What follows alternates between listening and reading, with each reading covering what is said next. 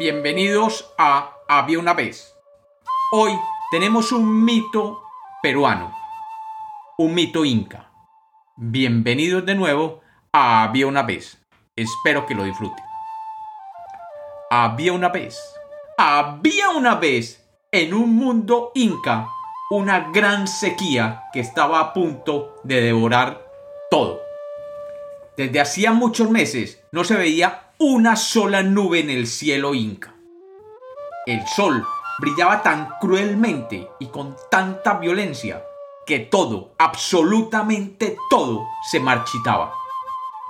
La tierra se abría en grietas que parecían labios resecos pidiendo agua. Los pozos, los charcos, los estanques de las planicies del Alto Perú se secaban.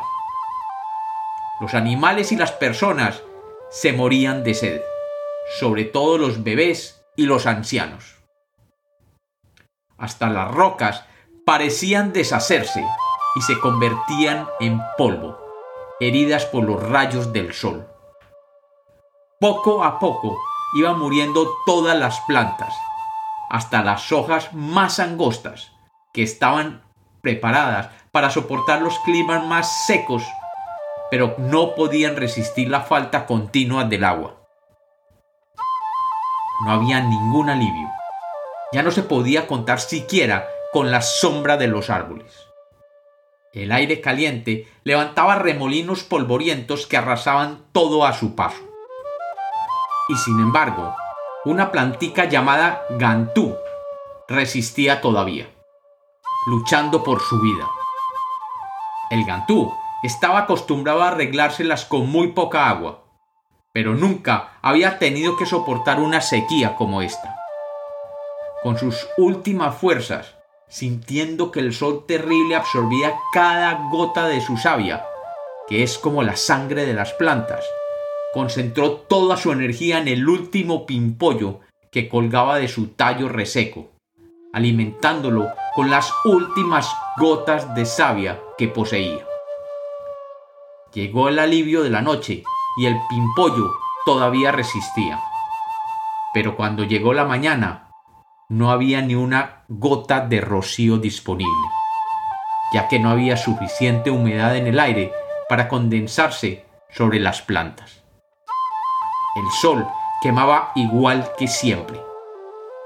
El capullo de Gantú intentó abrir sus pétalos para convertirse en flor. Y de pronto, en el calor agobiante, sucedió algo extraño, muy extraño. De los que usualmente eran pétalos, comenzaron a crecer unas pequeñas alas. Unas alas que nunca habían existido anteriormente unas alas pequeñas, pero muy pequeñas y muy ágiles. Y la flor del gantú, que es de vivos colores, se convirtió en un pequeño pajarito muy colorido, ágil y rápido. El primer colibrí. Aunque era recién nacido, el pequeño colibrí tenía la memoria del gantú y sabía lo que estaba sucediendo tenía que conseguir ayuda de alguien que tuviera más poderes que las plantas, los animales o la gente. Voló y voló, haciendo zumbar el aire con sus pequeñas alitas. Iba hacia la cordillera para pedirle ayuda al gran dios del nevado, Huaytapayana, que desde allí arriba podía ver todo lo que pasaba sobre la tierra. En su vuelo pasó sobre las cuatro lagunas que están cerca del monte Todas estaban casi secas, menos la del Huacracocha. La sola vista de aquella laguna con agua hacía dudar al colibrí. Quería volar directamente a ella y bañarse en las frías aguas y beber su agua. Pero el colibrí sabía que tenía una misión más importante y siguió volando hasta lo alto del gran Huaytapayana. El gran Huaytapayana no tenía ningún calor. Arriba, en la montaña, el aire era frío. Y el dios montaña llevaba un refrescante manto de nieve sobre los hombros. El dios hacía meses que no echaba un vistazo al mundo de allá abajo, al mundo de los incas. Para él, la vista del sol brillante, sin nubes que lo cubrieran, era maravillosa, y estaba feliz por ello.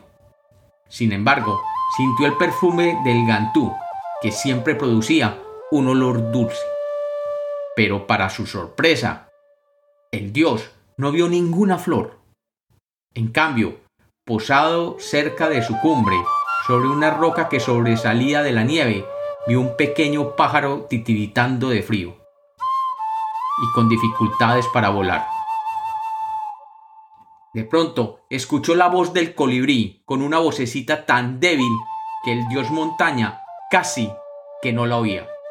Gran Payana, decía el colibrí, con tanta sequía todos estamos muriendo allá abajo. Sin un poco de agua ya no quedará vida en la tierra. Sorprendido, el dios Payana miró hacia abajo y se dio cuenta de que el colibrí tenía razón.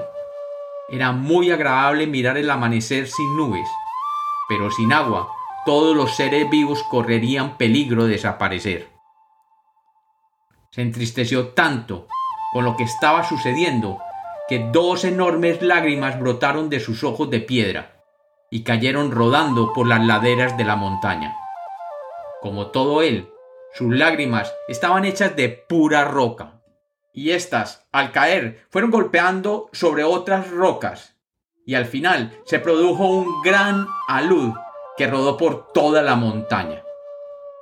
Trozos enteros de montaña caían hacia las lagunas que estaban a sus pies, con una violencia imposible de imaginar, provocando además un estruendo comparable al de un terremoto. La avalancha llegó hasta la laguna Huacracocha y cayó sobre las aguas dividiéndolas y haciendo temblar el mundo. Con tanto ruido y tanta agitación, se despertó el amarú. El amarú era una serpiente voladora tan grande que toda la laguna alcanzaba solamente para que ella reposara su cabeza. El resto del cuerpo estaba cómodamente enroscado a lo largo de la cordillera de los Andes. Y el amarú se desperezó, marcando grandes surcos en la tierra, que luego se convertirían en ríos. Desplegó sus alas, tan grandes que cubrieron el sol, y dieron después de mucho tiempo alguna sombra a la tierra. Su gigantesco cuerpo y su cola de pez estaban cubiertos por escamas de todos los colores. Levantó la cabeza, que parecía despedir llamas por los ojos de cristal. Y de su hocico rojizo salió su aliento, convertido en una niebla espesa que cubrió las montañas. Sacudió la cola y una granizada feroz empezó a caer sobre la tierra. El amarú levantó la cabeza mojada por el agua de la laguna y agitó las alas empapadas por la nieve de los cerros. Y cuando se sacudió para secarse, una lluvia inmensa, bienhechora, cayó sobre la tierra durante días enteros.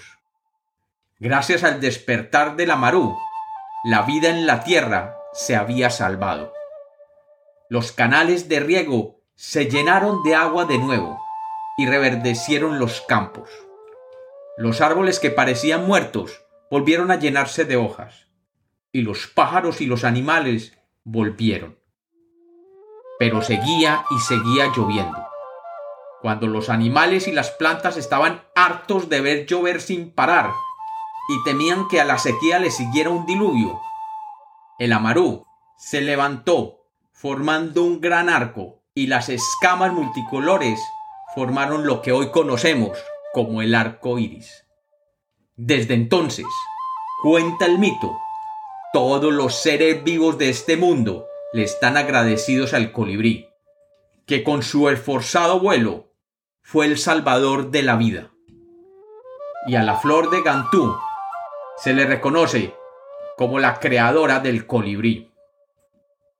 También se le agradece al nevado Huaytapayana, que sigue hoy levantando sus hombros orgullosos en el Perú, en la zona de Cusco. Dicen además los quechuas que el amarú todo lo sabe, porque en sus escamas está escrito el pasado y el futuro de todas las cosas. Están escritos todos los sueños y la realidad de todos los seres. La gran serpiente mágica duerme por el momento en su laguna, con la cola sinuosa desparramada por toda la cordillera, lista para si es necesario alguna vez despertarse cuando los hombres lo requieran.